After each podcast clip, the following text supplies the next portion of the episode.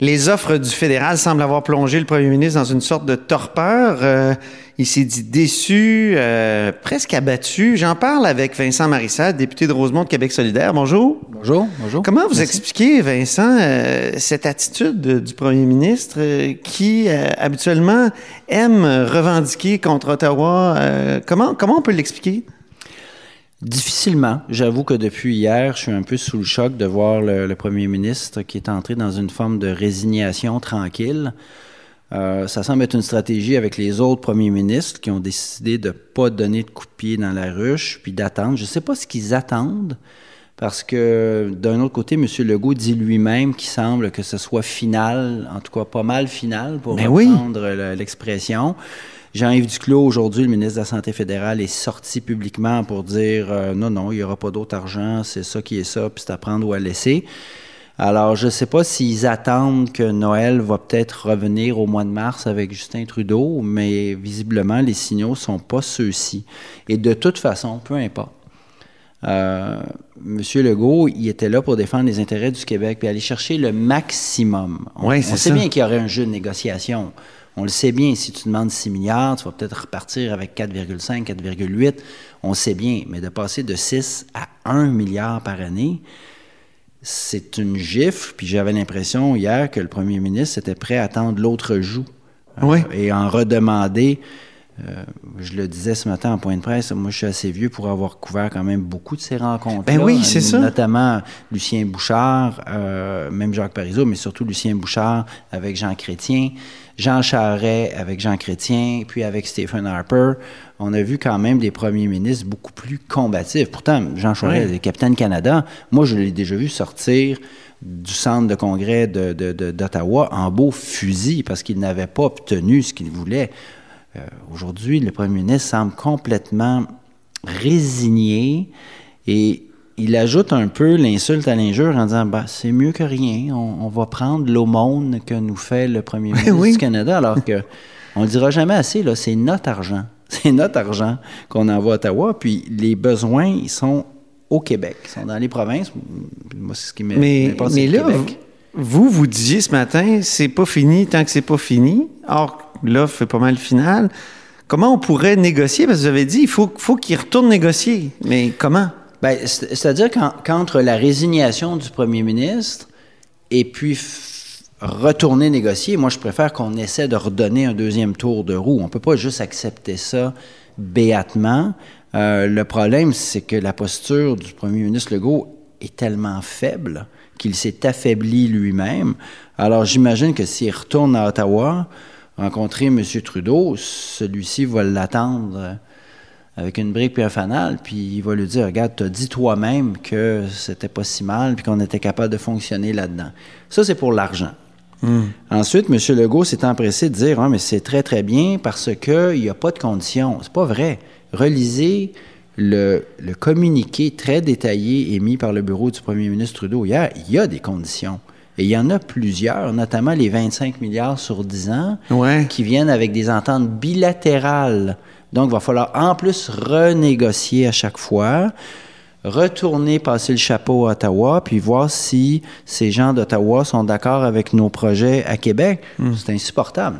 Ah insupportable. Pendant ce temps-là, on a des besoins immenses. C'est ça. Immenses. Prenez par exemple, en ce moment, on est en négociation dans le secteur public. Là c'est sûr que M. Dubé, mais Mme Lebel, Sonia Lebel non plus, elle ne doit pas être très satisfaite parce qu'elle n'a aucune marge de manœuvre de plus, en tout cas, pour négocier. Et il y, a des demandes salariales. Mais qu'est-ce qu'il pourrait faire, François Legault, là, à la blague tantôt, en conférence de presse, il faut-tu qu'il occupe le bureau du premier ministre? Il faut-tu qu'il envoie des camions québécois euh, sur la colline parlementaire? Euh? Ben, d'abord... Ou à la limite, aller devant les tribunaux, c'est ce qui est peut-être moins fou, mais... Euh, oui, c'est très long, les tribunaux. Puis, honnêtement normalement, c'est pas comme ça qu'on devrait régler nos, différends, à moins qu'il y ait un différent très, très fondamental sur un projet de loi, sur un article de loi. Là, on parle d'argent puis de transfert d'argent.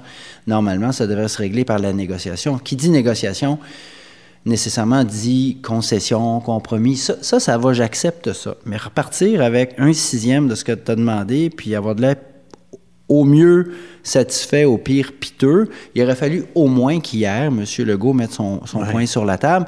Puis s'il était trop sous le choc hier, bien, au moins qu'il se reprenne aujourd'hui, qui mette son point sur la table, qui envoie un message de posture à M. Trudeau qui est très faible politiquement. Mais qu'est-ce que ça prendrait, un, référendum sectoriel? Non, moi je, pense, moi, je pense que... on est assez vieux pour se souvenir de Jacques Parizeau qui avait évoqué ça même hein, à la fin des années 80. C'est vrai, mais un référendum sectoriel pour demander quoi? On a déjà pleine juridiction en santé. Là, c'est une négociation d'argent.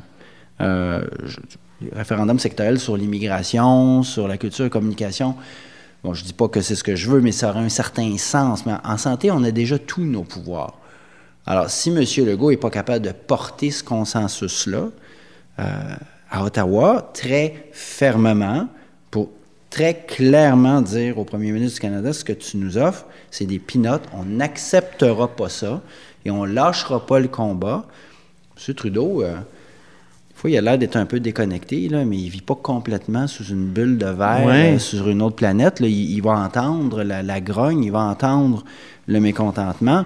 Maintenant, est-ce que M. Legault sent que ses amis des provinces sont pas si solidaires que ça? Ça se peut. Comme d'habitude. Pas la première fois, mais de toute façon, peu importe. Ouais. C'est pas l'île du Prince-Édouard qui va décider pour le Québec quand est-ce qu'on accepte ou non la proposition d'Ottawa. Mais vous, est-ce que ça, ça a relancé votre souverainisme qui, ah, ben, qu'on connaissait pas beaucoup, mais... j'ai pas besoin d'être beaucoup relancé parce que, comme je vous dis, j'ai quand même un historique de journaliste d'avoir couvert ça, ces rencontres-là. Puis, combien de fois M. Chrétien, par exemple, arrivait à Ottawa, gros gens comme devant, euh, qui roulait les premiers ministres dans la farine, puis qui repartait à 5 heures, puis qui voulait aller souper en leur disant c'est ça, puis c'est à prendre ou à laisser. Là.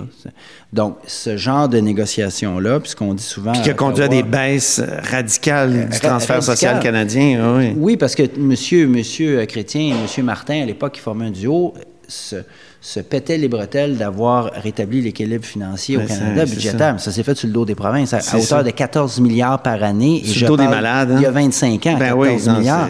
Alors, effectivement, il faut quand même être capable de se tenir debout.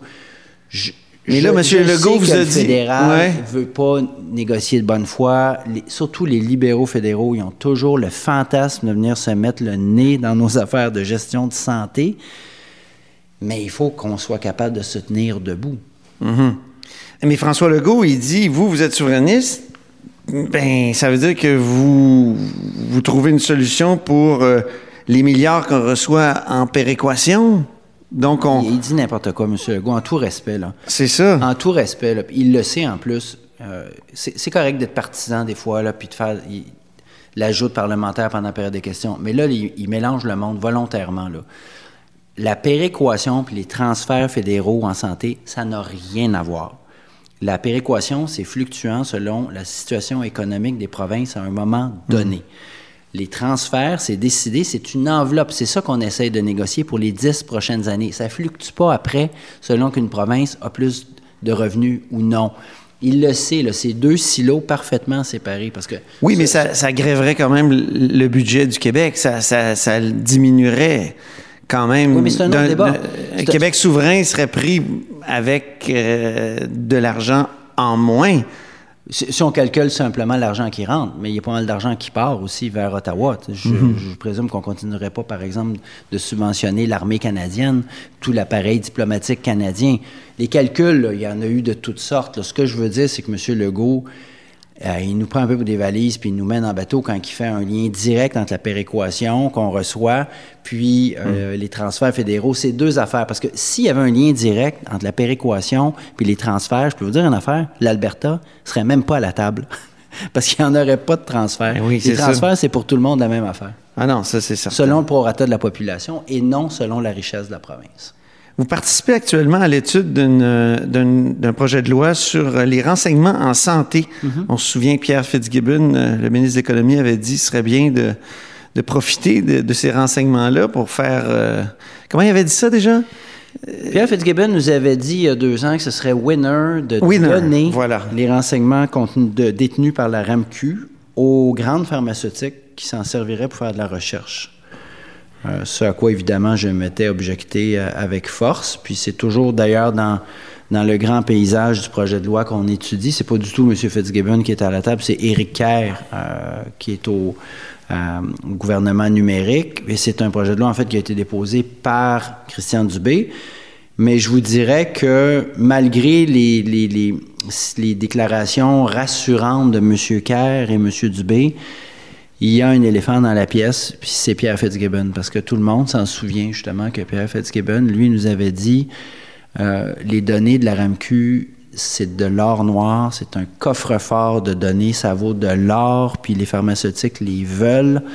Euh, d'ailleurs, allez voir le nombre de lobbyistes de pharmaceutiques puis de compagnies d'assurance qui sont en ce moment inscrits euh, sur la colline parlementaire. Ah oui. Ces gens-là ont vu effectivement un immense potentiel dans la donnée. Alors moi, ça m'inquiète parce que le principe est pas mauvais si on dit c'est pour aider les patients à avoir plus facilement accès à leurs données. Bon, c'est ça. Et... Une chaire. Parce qu'on a accès, je veux dire, à l'autre bout du monde à nos renseignements financiers. Par exemple, on est capable d'aller voir notre compte de banque, on est capable sur notre ordinateur euh, de partout. Pourquoi on n'aurait pas notre accès aussi facilement? Puis je veux dire, les, renseignements financiers, c'est des renseignements personnels très sensibles. Pourquoi pas euh, avoir accès aussi facilement à nos à notre dossier de parce qu'on a pris beaucoup de retard. On a pris ben, beaucoup de retard au Québec. Est-ce que c'est parce qu'on a trop peur, justement, de, de se ah. faire... Euh, de se faire voler nos données?